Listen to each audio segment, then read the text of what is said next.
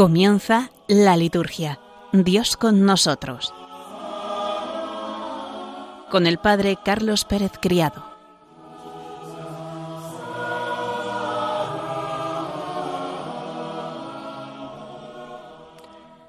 Bienvenidos queridos oyentes un lunes más a nuestro programa La liturgia Dios con nosotros. Vamos a profundizar en las celebraciones del santoral de esta semana y la semana que viene.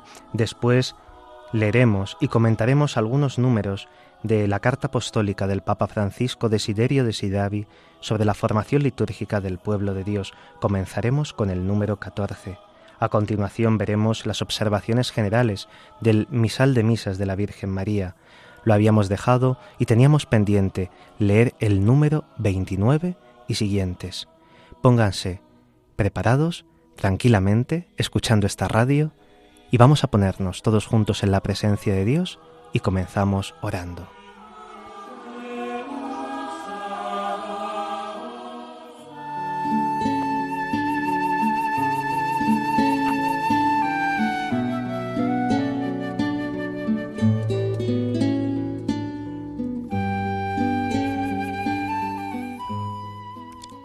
Del Evangelio según San Mateo. En aquel tiempo, al ver Jesús a las muchedumbres, se compadecía de ellas, porque estaban extenuadas y abandonadas como ovejas que no tienen pastor. Entonces dice a sus discípulos, La mies es abundante, pero los trabajadores son pocos. Rogad pues al Señor de la mies que mande trabajadores a su mies. Llamó a sus doce discípulos y les dio autoridad para expulsar espíritus inmundos y curar toda enfermedad y toda dolencia. Estos son los nombres de los doce apóstoles. El primero, Simón, llamado Pedro, y Andrés su hermano, Santiago el de Cebedeo y Juan, su hermano, Felipe y Bartolomé, Tomás y Mateo el publicano, Santiago el de Alfeo y Tadeo, Simón el de Caná y Judas Iscariote, el que lo entregó. A estos doce los envió Jesús con estas instrucciones: No vayáis a tierra de paganos, ni entréis en las ciudades de Samaria, sino id a las ovejas descarriadas de Israel.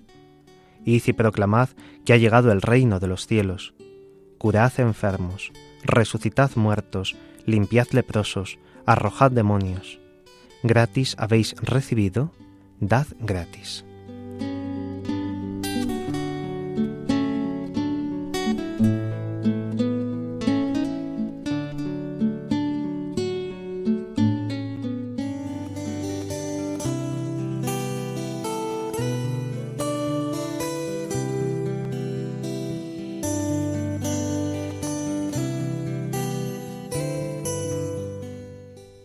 Jesús llama a los doce para convocar el nuevo Israel y los hace participantes de su misión y de los dones carismáticos.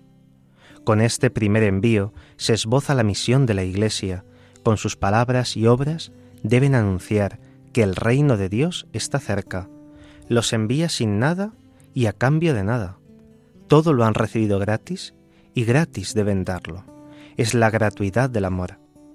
Por otra parte, se subraya que es imposible tasar el precio de los dones que han recibido. El don es incalculable.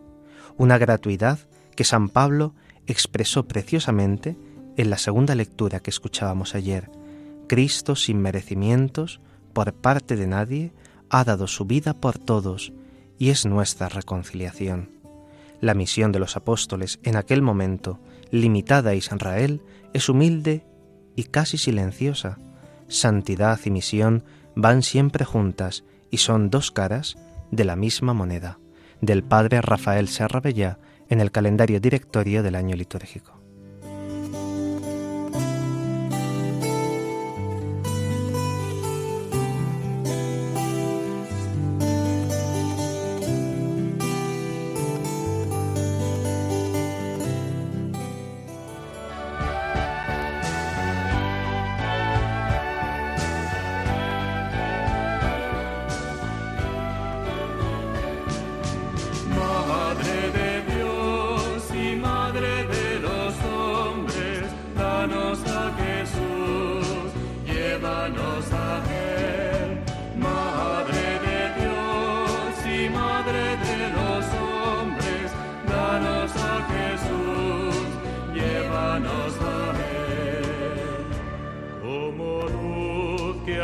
Al nuevo día, como estrella que precede al sol, eres tú, Virgen María, que nos das al.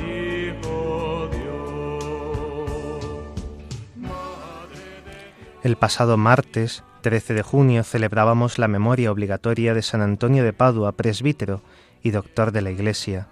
En Pentecostés del año 1232, el Papa Gregorio IX canonizó a San Antonio de Padua. Fijaos, no había transcurrido un año de su muerte. Su nombre de bautismo era Fernando y había nacido en Lisboa en el año 1195 canónigo regular y presbítero, ingresó a los 25 años en la Orden de los Frailes Menores, recién fundada por San Francisco de Asís. Se conserva una carta del Poverello dirigida a él.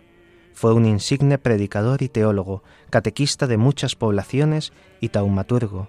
Trabajó al servicio de la Iglesia y en favor de la paz. Denunció la avidez y la usura de los ricos y la mundanidad de los ministros de la Iglesia de su tiempo extenuado por la última misión cuaresmal, pidió volver a Padua, pero a las puertas de la ciudad, en la abadía de Arcela, muere. Aún no tenía los cuarenta años. Antes de morir, entonó, Oh gloriosa Domina, en la segunda parte del precioso himno, Oh gloriosa Señora, y exclamó, Veo venir a mi Señor. A partir del siglo XV, su fama se extendió por todo el orbe, hasta el punto de que el Papa León XIII le llamó el santo de todo el mundo. También se le conoce como el doctor evangélico.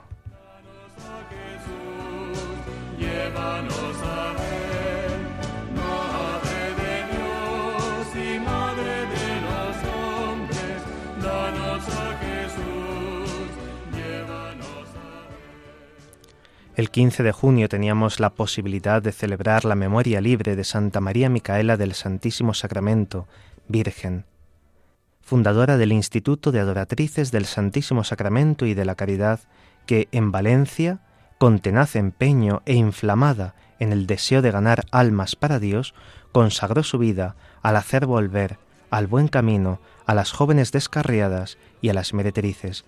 Falleció en el año 1865.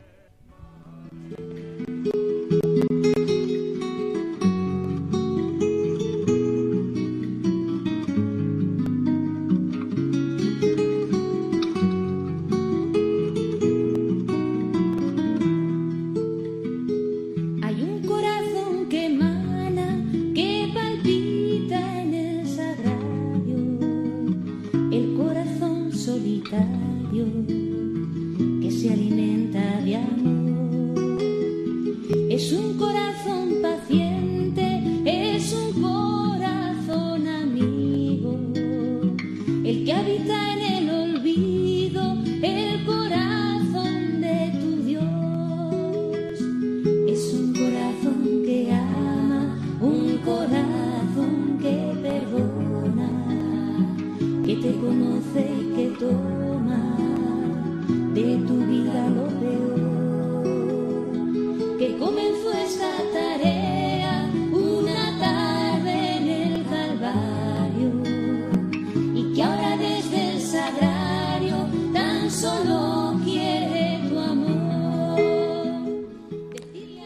viernes celebrábamos la solemnidad del Sagrado Corazón de Jesús. Es una celebración esta y una contemplación de la infinita caridad de Cristo, sacerdote y víctima. Su corazón es un santuario de gracia y de perdón.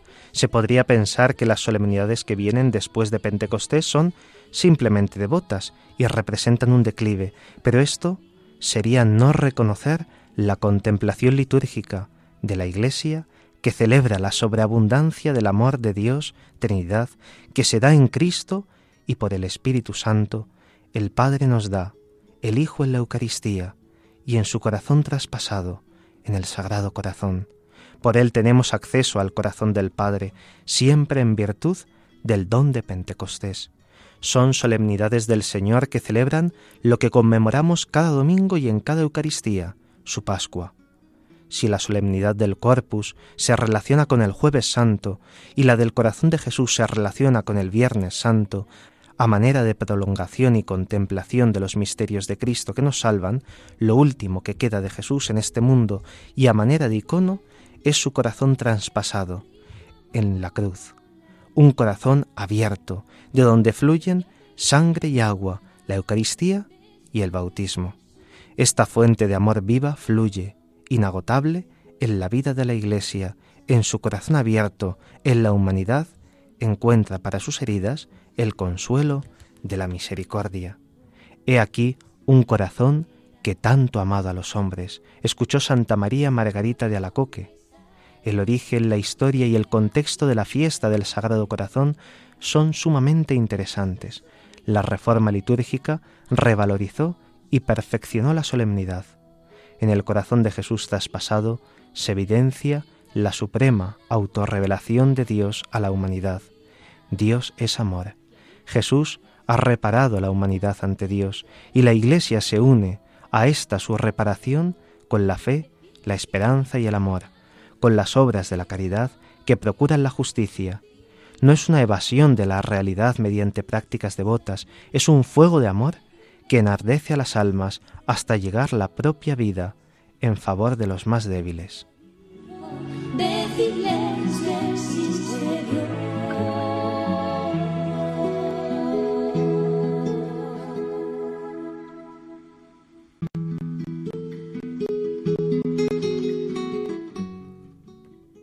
La oración colecta de la solemnidad del Sagrado Corazón de Jesús que celebrábamos el pasado viernes decía así, Dios Todopoderoso, concede a quienes alegrándonos en el corazón de tu Hijo amado, recordamos los inmensos beneficios de su amor hacia nosotros, merecer recibir una inagotable abundancia de gracia de aquella fuente celestial de los dones. Nos hace mirar a ese corazón traspasado en la cruz, nos hace volver a mirar al Viernes Santo. Estas fiestas después de Pentecostés son como una recapitulación de los hitos fundamentales que a lo mejor no nos ha dado tiempo del todo a contemplar en la Pascua y por eso se nos ponen días sucesivos después de la Pascua para que podamos volver y contemplar aquello que hemos celebrado con mayor profundidad.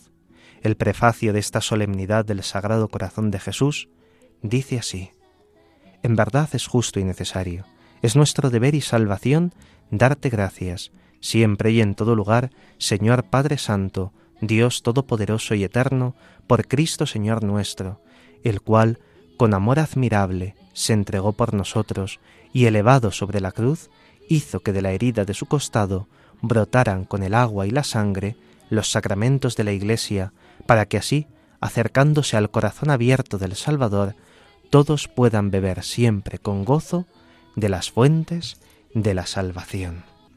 Amen.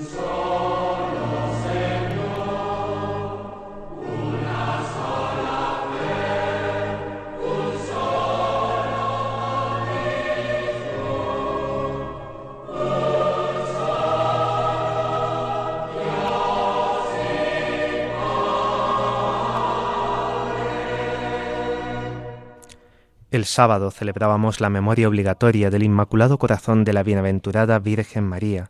La devoción al corazón de la Virgen procede de San Juan Eudes y fue propagada con la teología mariana de San Luis María Griñón de Montfort.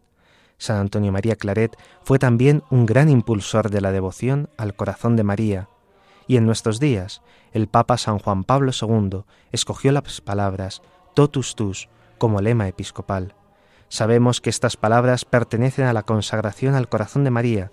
Todo tuyo soy y todo lo mío es tuyo. En todo lo mío te acojo, dame tu corazón, María. La fiesta litúrgica que se celebraba antes de la renovación litúrgica el día 22 de agosto, en el misal de 1969, se trasladó al sábado después de la solemnidad del corazón de Jesús, con rango de memoria, para vincular así el corazón de la Madre, al corazón del Hijo en una misma contemplación. El corazón de María es el corazón más íntimo de la Iglesia, allí donde ella ama a su Señor y vive de su amor. El término corazón en la Biblia significa el lugar de la memoria. El corazón de María es el primer archivo de la Iglesia.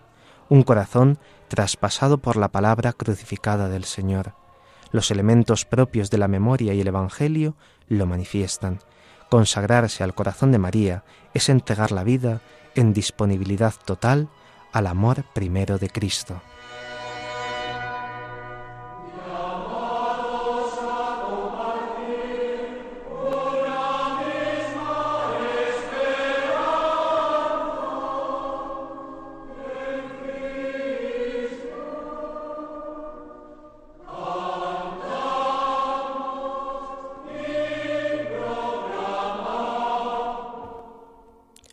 Hoy 19 de junio celebramos la memoria de San Romualdo, abad, una memoria libre en el que recordamos a este santo anacoreta y padre de los monjes, camaldulense, que habiendo nacido en Rávena, deseoso de la vida y disciplina eremítica, viajó por Italia durante varios años, durante los cuales fundó pequeños monasterios y promovió la vida evangélica entre los monjes hasta que terminó su labor en el monasterio de Val di Castro, en el Pieceno, actual región italiana de las Marcas, en el año 1027.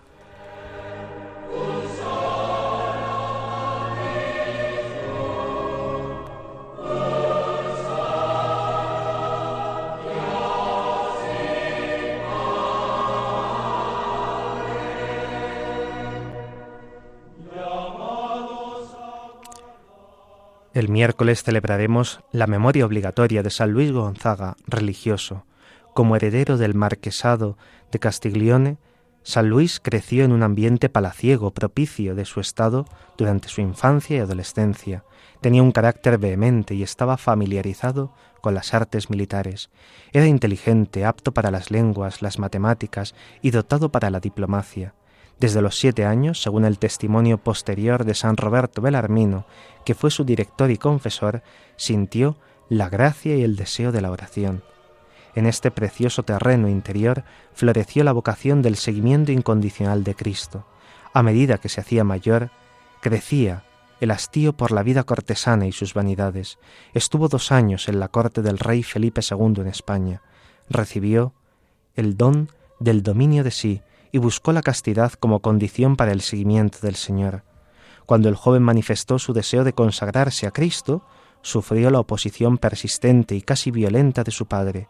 Ayudado por sus confesores, hizo discernimiento espiritual. Finalmente, renunció al marquesado en favor de su hermano Rodolfo y en el año 1587 entró en la Compañía de Jesús en Roma. Eligió más la pobreza con Cristo pobre que la riqueza, las ofensas con Cristo ofendido que los honores. Tenía 16 años. Después del año de noviciado, empezó los estudios eclesiásticos en Milán y en el Colegio Romano. Había recibido los dones de la oración y la humildad y jamás quiso destacar su linaje de procedencia, buscando siempre lo más pobre y los quehaceres más humildes. A principios de 1591, la peste asoló la ciudad eterna y sus compañeros religiosos, junto con ellos se dedicó a la atención de los apestados con suma caridad y diligencia. Él mismo los recogía de la calle para llevarlos a hospitales. Afectado de un cansancio orgánico, enfermó gravemente. Las últimas semanas quedó silencioso y abrazado al crucifijo. Se le oía decir, quiero salir de este cuerpo y estar con Cristo. Luis era un modelo de muchacho que, tocado por la gracia, optó por Cristo en la escuela del discernimiento ignaciano. La oración colecta de la memoria es preciosa. Dios, autor de los dones del cielo, que en San Luis Gonzaga has unido penitencia con admirable pureza de vida, concédenos por sus méritos e intercesión, que si no le hemos seguido en la castidad, lo imitemos como penitente. Es patrono de la juventud católica.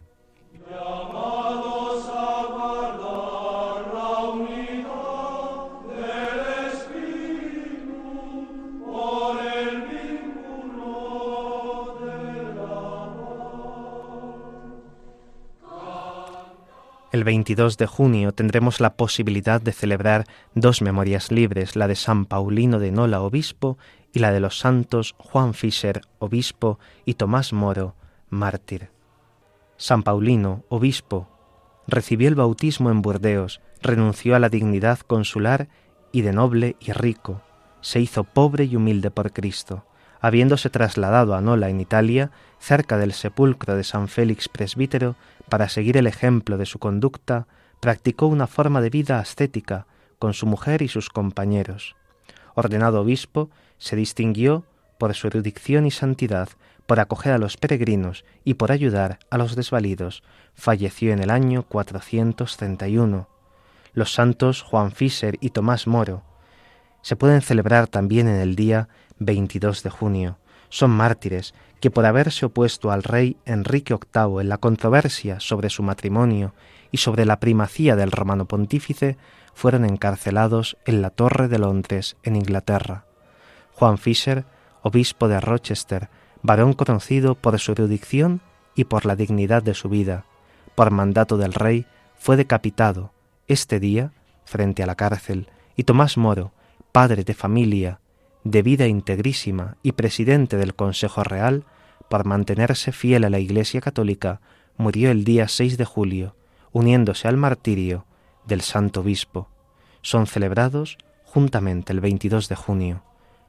Fueron martirizados en el año 1535.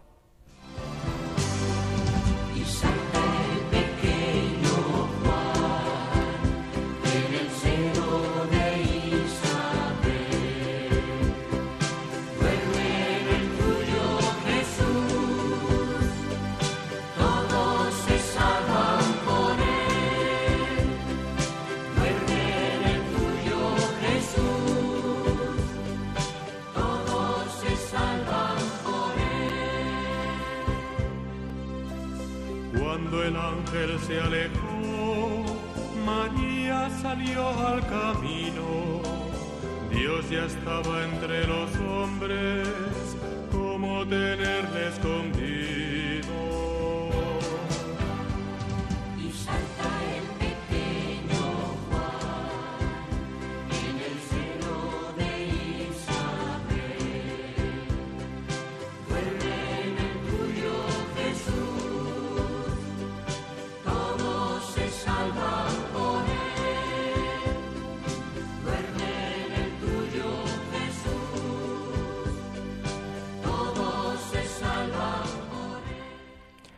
Ya el viernes por la tarde celebraremos las primeras vísperas y la misa vespertina de la vigilia de la Natividad de San Juan Bautista y el sábado día 24 durante toda la celebración del día celebraremos la Natividad de San Juan Bautista. Seis meses antes de la fiesta del nacimiento de Jesús se celebra la venida al mundo del precursor, un hombre grande a los ojos del Señor y de cuyo nacimiento se alegrarán muchos. La situación, por tanto, de la solemnidad del 24 de junio está motivada por las palabras del ángel a María. Ya está de seis meses la que llamaban estéril, la madre de Juan. En la escena de la Anunciación celebrada, no hay que olvidarlo, tres meses antes. De este modo, el 25 de marzo la Anunciación y el 24 de junio la Natividad de San Juan Bautista y el 25 de diciembre Natividad del Señor guardan entre sí mutua relación. No hay necesidad de imaginar presuntas influencias paganas del solsticio de verano en la creación de esta fiesta, por muy ancestrales que quieran ser ciertas costumbres y ritos populares localizados en torno al 24 de junio. La fiesta del nacimiento de Juan el Bautista, el 24 de junio, se encuentra ya en África, en tiempos de San Agustín y el más antiguo sacramentario de la liturgia romana, el llamado sacramentario veronense, tiene además la misa de la vigilia. La enorme antigüedad de ésta ha influido sin duda para haberla mantenido, aunque reducida actualmente a una misa vespertina de la vigilia. Esta misa viene de hecho a presentar la figura del precursor a base de la narración del anuncio de su nacimiento hecho por el ángel a Zacarías, y de la aplicación al Bautista del pasaje que describe la vocación y la misión del profeta Jeremías. La elección de este profeta, consagrado antes de salir del seno materno, tiene particular aplicación a Juan, santificado en el vientre de su madre por la proximidad con el Hijo concebido y todavía no nacido de María en el momento de la visitación. La liturgia aplica también a Juan las palabras del Salmo 70, ese versículo 6. En el vientre materno ya me apoyaba en ti, en el seno tú me sostenías.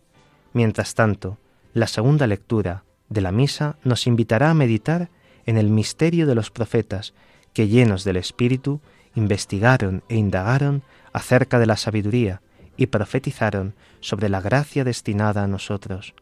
Juan era profeta, y más que profeta, en las palabras del propio Jesús. Las oraciones de la misa de la vigilia coinciden todas en pedir para la comunidad cristiana caminar por la senda de la salvación para que siguiendo la voz de San Juan el precursor pueda llegar con alegría al Salvador que él anunció. La misa del día tiene su centro en el nacimiento del Bautista y en la austera vida que adoptó hasta el día de su manifestación a Israel. En efecto, el Evangelio refiere la escena y los signos de que la mano de Dios estaba con aquel niño, mientras la primera lectura sobre la elección del profeta Isaías habla de Juan como luz de las naciones. En la segunda, San Pablo, en un discurso, recuerda la misión del precursor de cara al pueblo de Israel. La misión de Juan, en cuanto mensajero de la salvación de la que es portador Jesús, no sólo afecta a Israel, sino a todas las naciones, para que la salvación alcance hasta el confín de la tierra.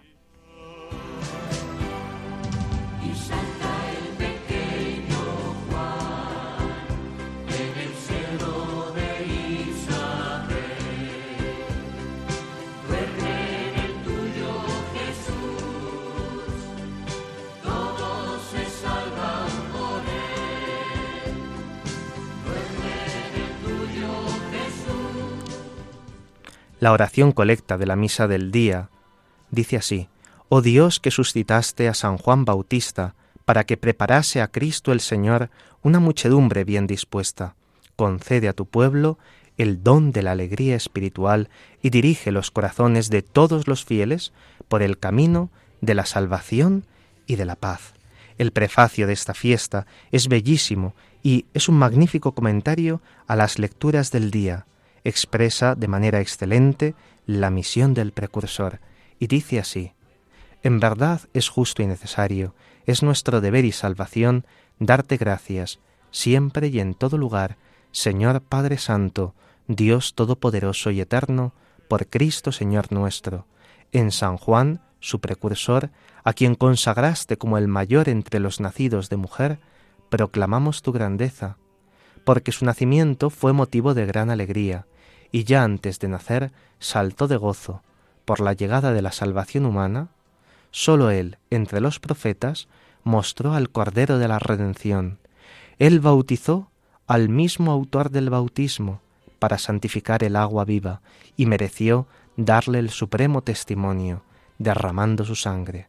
Por eso con las virtudes del cielo te aclamamos continuamente en la tierra.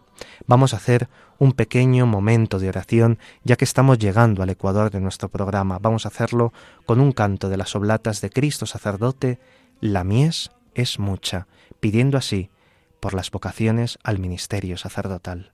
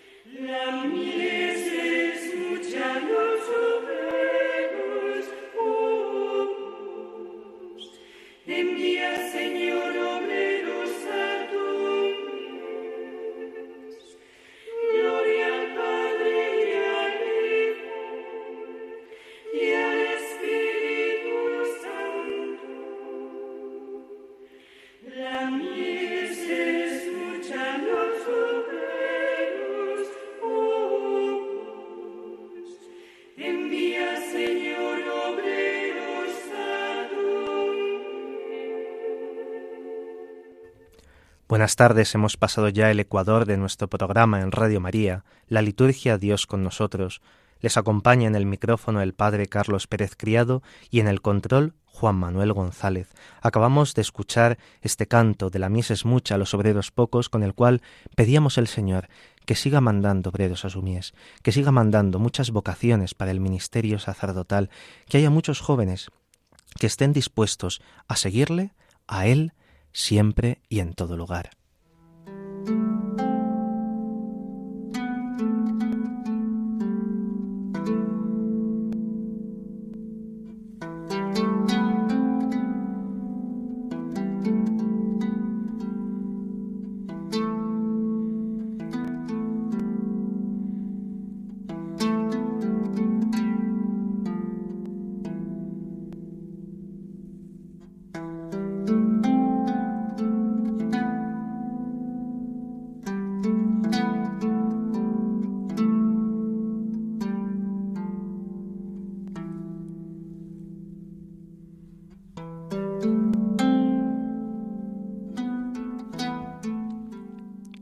Queridos oyentes, vamos a retomar esta lectura y comentario de la exhortación del Papa Francisco, Desiderio desideravi, ardientemente he deseado, ardientemente deseado comer esta comida pascual con vosotros antes de padecer. Estas palabras de Jesús en la noche de su pasión sirven de título a este documento pontificio en el cual se nos invita a una mejor y mayor formación litúrgica del pueblo de Dios. Y vamos a comenzar un apartado nuevo que tiene únicamente dos números, el 14 y el 15, que se llama así, La Iglesia, Sacramento del Cuerpo de Cristo. El número 14 dice así, como nos ha recordado el Concilio Vaticano II, en la Sacrosantum Concilium número 5, citando la Escritura, los padres y la liturgia, columnas de la verdadera tradición, del costado de Cristo dormido en la cruz, brotó el admirable sacramento de toda la Iglesia. El paralelismo entre el primer y el nuevo Adán es sorprendente.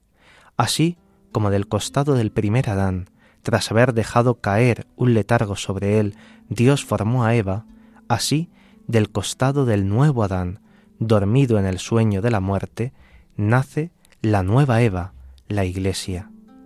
El estupor está en las palabras que podríamos imaginar, el nuevo Adán hace suyas mirando a la iglesia. Esta sí que es hueso de mis huesos y carne de mi carne. Por haber creído en la palabra y haber descendido en el agua del bautismo, nos hemos convertido en hueso de sus huesos, en carne de su carne.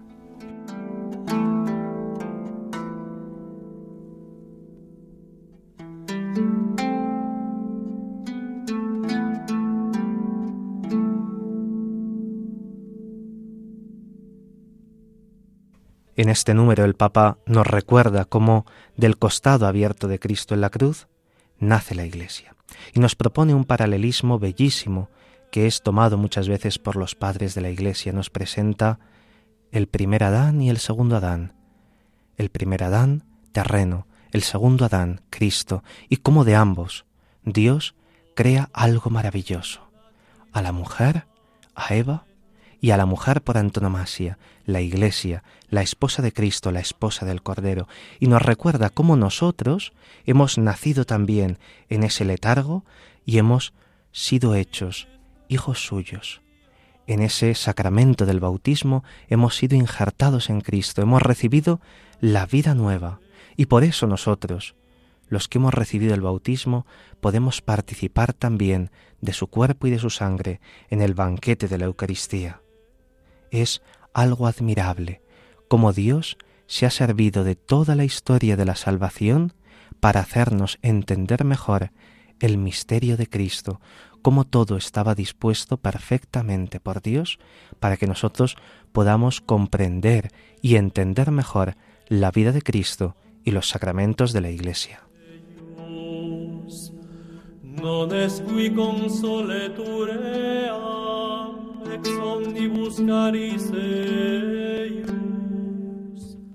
El número 15 dice así, Sin esta incorporación no hay posibilidad de experimentar la plenitud del culto a Dios.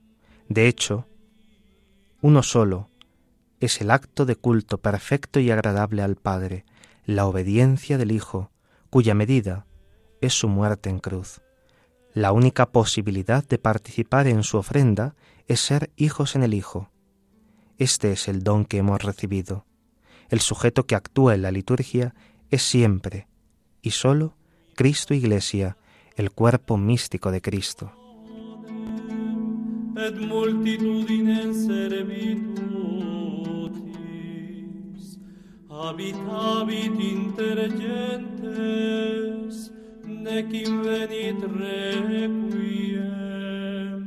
Omnes persecutores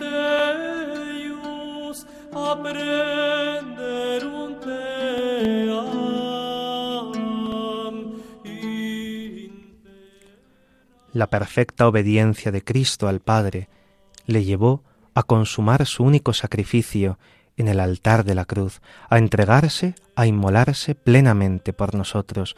Cristo es a la vez el sacerdote, la víctima y el altar, y su único sacrificio, que se perpetúa en la Iglesia, que se actualiza sacramentalmente, es el que nos da a nosotros esa vida divina, se nos da un torrente de la gracia del Espíritu Santo cada vez que participamos en ella. Es Cristo el que nos da el acceso a la vida en Dios. Y el Papa quiere aquí recordarnos que ese es el perfecto acto de culto. Y a través de ese misterio de la muerte de Cristo es como nosotros podemos pasar al encuentro con Dios. Un culto que se realiza no de manera individual, sino de manera comunitaria, no soy yo solo el que celebro, sino que es toda la Iglesia la que está celebrando conmigo la Eucaristía, es todo el cuerpo de Cristo el que mira su cabeza, el cuerpo mira a su divino Salvador y de esa mirada de amor se recibe ese Espíritu Santo que la consuela, que la alivia y que la fortalece en su envío misionero.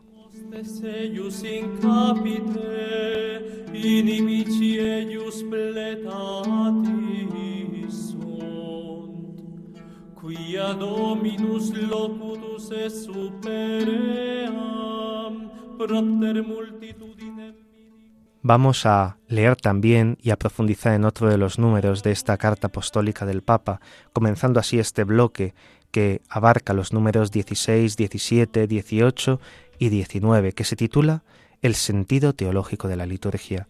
En el número 16 podemos leer, Debemos al concilio y al movimiento litúrgico que lo ha precedido el redescubrimiento de la comprensión teológica de la liturgia y de su importancia en la vida de la Iglesia, los principios generales enunciados por la Sacrosantum Concilium, así como fueron fundamentales para la Reforma, continúan siéndolo para la promoción de la participación plena, consciente, activa y fructuosa en la celebración, fuente primaria y necesaria de donde deben beber los fieles el espíritu verdaderamente cristiano. Con esta carta quisiera simplemente invitar a toda la Iglesia a redescubrir, custodiar y vivir la verdad y la fuerza de las celebraciones cristianas. Quisiera que la belleza de la celebración cristiana y de sus necesarias consecuencias en la vida de la Iglesia no se vieran desfiguradas por una comprensión superficial y reductiva de su valor, o peor aún, por su instrumentalización al servicio de alguna visión ideológica, sea cual sea. La oración sacerdotal de Jesús en la última cena, para que todos sean uno, juzga todas nuestras divisiones en torno al pan partido, sacramento de piedad, signo de unidad y vínculo de caridad.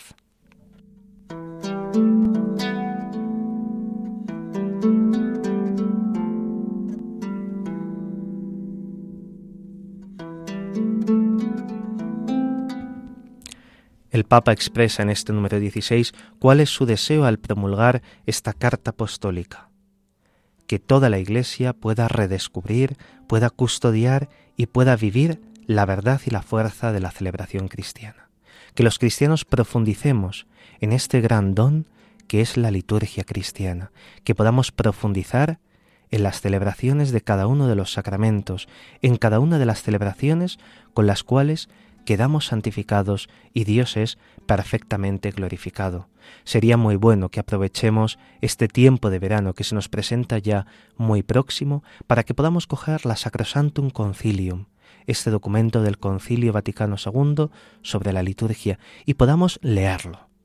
Evidentemente hay cosas que ya no serán actuales, ¿no? Pues se refieren a cómo habría de hacerse la, la reforma litúrgica, que ya está hecha. Pero hay otras cosas, los altiora principia, los principios fundamentales, que nos pueden ayudar mucho, aún a día de hoy. Hay tantas cosas, os daréis cuenta si la volvéis a leer, de la Sacrosantum Concilium, que aún a día de hoy no se viven plenamente, que aún a día de hoy parece que no se han asumido. Podréis decir, parece que esto es nuevo, pues lleva ya unos cuantos años. Hagamos este propósito para el verano, coger la Sacrosantum Concilium, un documento de hace ya años, y volverlo a releer, y encontraremos cómo tiene una gran actualidad aún a día de hoy.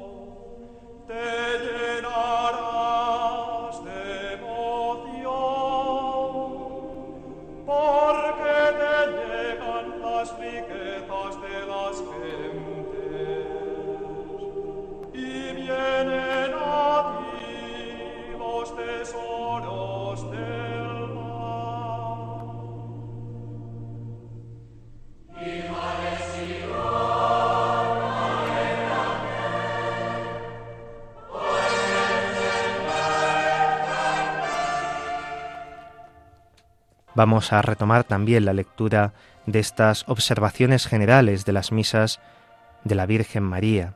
Y vamos a retomarlo en el número 29 donde nos habíamos quedado. Estábamos viendo el uso de las misas de la Virgen María, habíamos visto la importancia del respeto a los tiempos del año litúrgico. Y vamos a ver ahora el uso de estas misas en los santuarios marianos, que es para donde principalmente se promulgan y se editan estas celebraciones.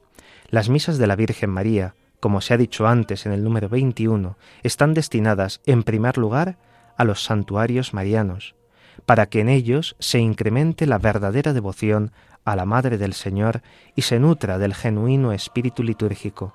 Esto será una gran ventaja para las iglesias particulares, cuya actividad pastoral se ve sostenida y favorecida en gran manera por las iniciativas y las obras de los santuarios marianos.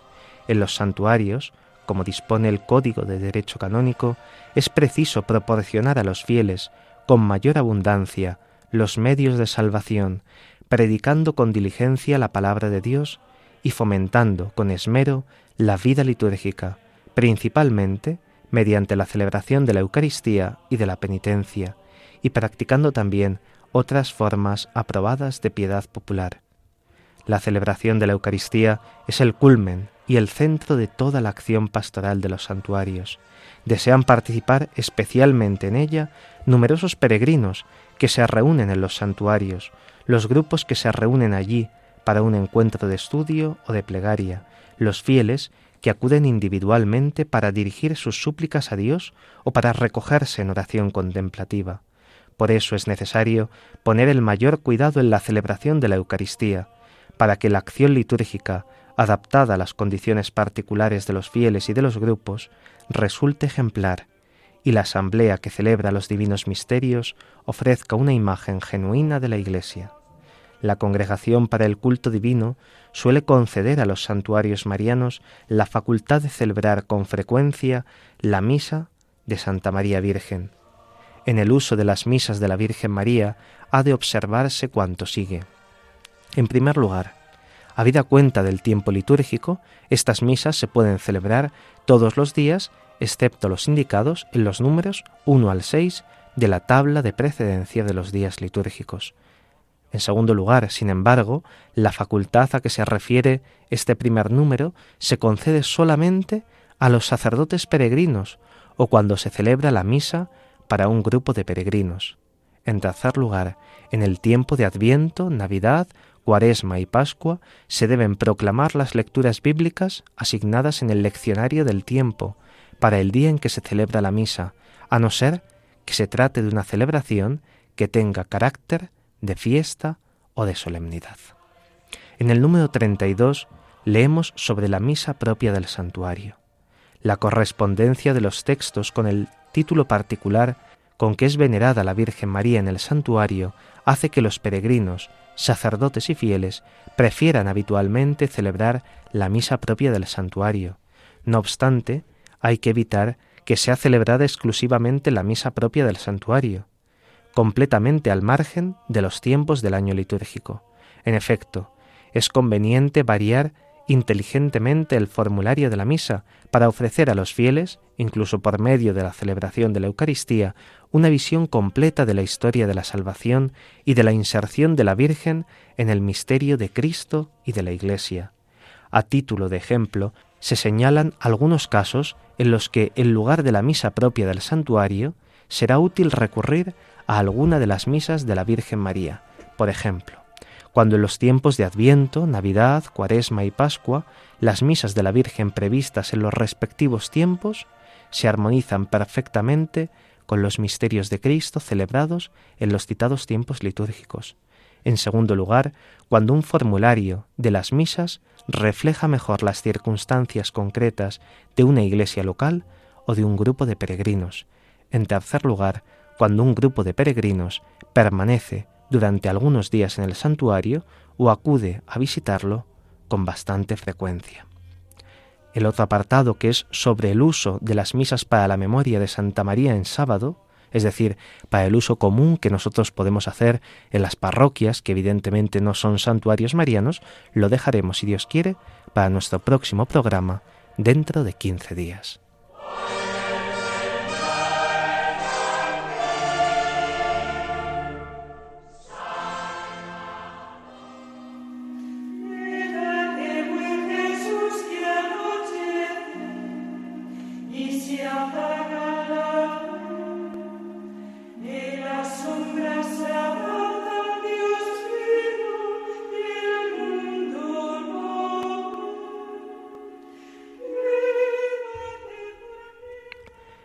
El lunes de la semana próxima tendremos la posibilidad de celebrar la memoria libre de San Pelayo mártir, San Pelayo o Pelagio mártir, que en Córdoba, en la región hispánica de Andalucía, a los trece años, por querer conservar su fe en Cristo y su castidad, ante las costumbres deshonestas del califa, consumó su glorioso martirio al ser despedazado con las tenazas, murió martirizado en el año 925.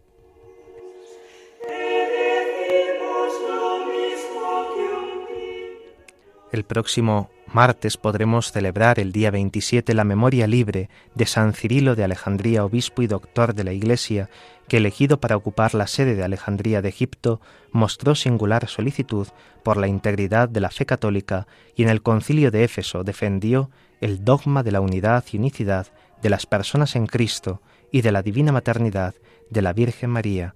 Murió en el año 444.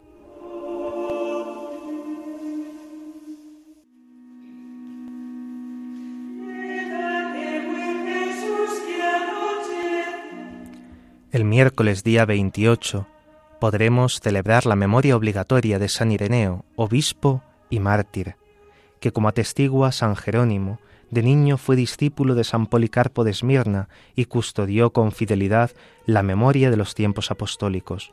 Ordenado presbítero en Lyon, fue el sucesor del obispo San Potino y, según cuenta la tradición, murió coronado por un glorioso martirio debatió en muchas ocasiones acerca del respeto a la tradición apostólica y en defensa de la fe católica. Publicó un célebre tratado contra las herejías. Murió en el año 200.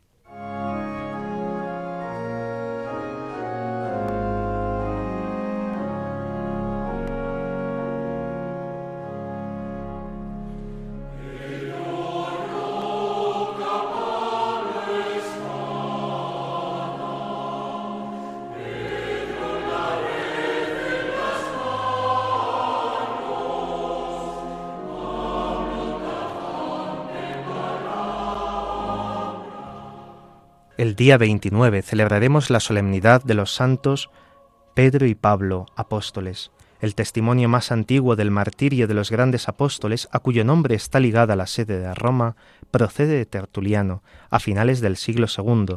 En él se nos dice que Pedro fue crucificado y Pablo decapitado. El martirio de San Pedro está anunciado en el cuarto Evangelio. Por su parte, la tradición cristiana señala que ambos apóstoles recibieron el martirio el 29 de junio del mismo año, siendo Pedro crucificado cabeza abajo y enterrado después en la colina vaticana, junto al circo de Nerón, mientras Pablo moría ad Aquas Silvias, en la vía ostiense, a cinco kilómetros de Roma, cerca de donde hoy se levanta la gran basílica sobre el lugar de la primera traslación del sepulcro del apóstol de los gentiles. Las excavaciones realizadas por mandato de Pío XII bajo el altar de la confesión de San Pedro del Vaticano han confirmado el dato unánime de la tradición romana referente a la tumba del primer papa. El culto de los apóstoles en Roma es también antiquísimo. El presbítero romano Gallo menciona hacia el año 200 los monumentos funerarios de Pedro en el Vaticano y de Pablo junto a la vía ostiense. La Iglesia quiere celebrar en ambos apóstoles no sólo la gloria del martirio, sino también el misterio de su misma apostolicidad y universalidad. En efecto, tanto en la misa de la vigilia como en la misa del día, al tiempo que se recuerda el testimonio hasta la sangre de Pedro y de Pablo, se evoca la misión de uno y de otro en la Iglesia. Pedro es la roca y el fundamento, el supremo pastor, Pablo es el evangelizador de los gentiles, el instrumento elegido por Dios para revelar el misterio de Cristo fuera del mundo judío. Vamos a escuchar rápidamente el prefacio de esta fiesta, que dice así. Porque los santos apóstoles Pedro y Pablo has querido dar a tu iglesia un motivo de alegría. Pedro fue el primero en confesar la fe, Pablo el maestro insigne que la interpretó, aquel fundó la primitiva iglesia con el resto de Israel, este fue maestro y doctor en la vocación de los gentiles, así, por caminos diversos, congregaron la única familia de Cristo y una misma corona asoció a los dos a quienes venera el mundo.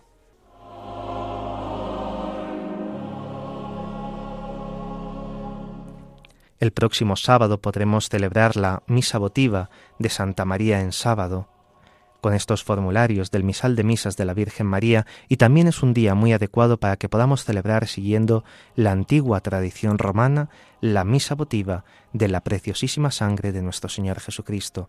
Vamos a acabar el programa encomendándonos a la Virgen, Madre nuestra, pidiéndole por la radio de la Virgen y pidiéndole también por todos y cada uno de sus oyentes.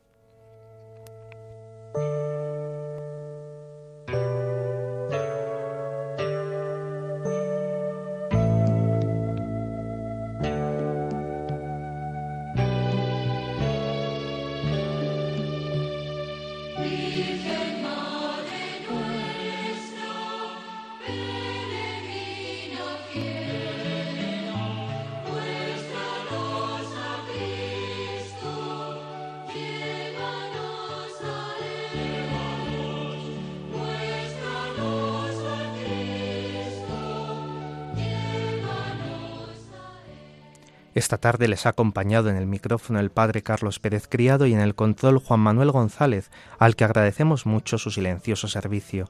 A continuación dará comienzo otro programa en Radio María. Les invitamos a que no cambien de sintonía y disfruten de él. Podéis escribirnos para cualquier duda o comentario al email del programa la liturgia Dios con nosotros arroba radiomaria.es.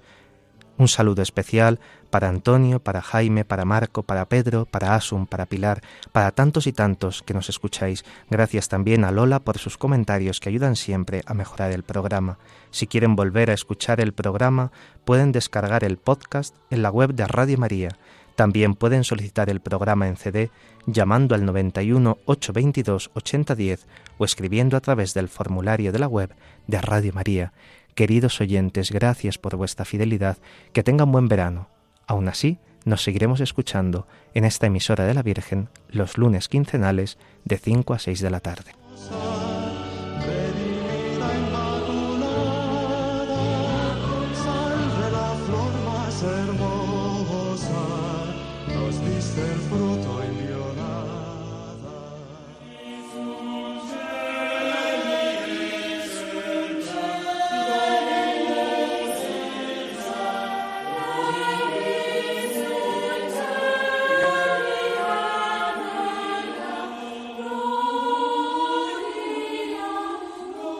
Así concluye la liturgia. Dios con nosotros, con el Padre Carlos Pérez Criado.